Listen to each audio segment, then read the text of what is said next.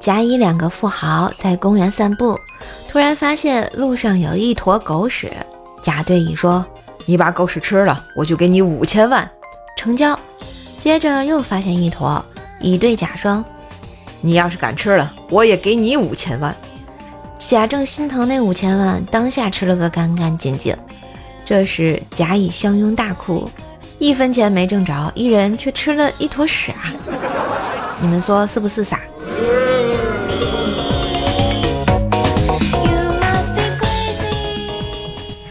有个卖矛和盾的楚国人，夸他的盾说：“我的盾坚固无比，任何锋利的东西都穿不透它。”又夸耀自己的矛说：“我的矛锋利极了，什么坚固的东西都能刺穿。”路人问他：“用您的矛来刺您的盾，结果会怎么样呢？”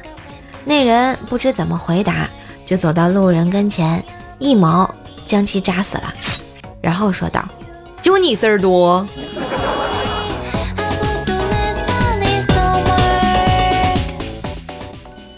一对情侣坐火车，火车过一很长的黑隧道后，男的说：“早知道隧道这么长，刚才我就该亲你一下。”这时，女的尖叫道：“啊，刚才亲我的不是你啊！”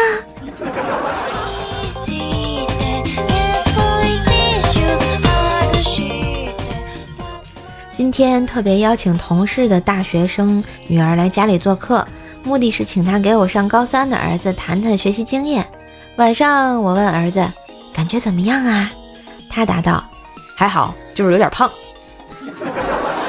又不是让你相亲啊！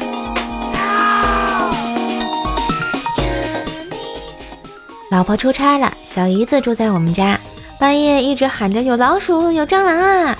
可是我确定以及特别肯定的是，家里没有那些小动物啊。看着床上缩成一团的小姨子，楚楚可怜的望着我，我突然明白了什么，连忙下楼去药店。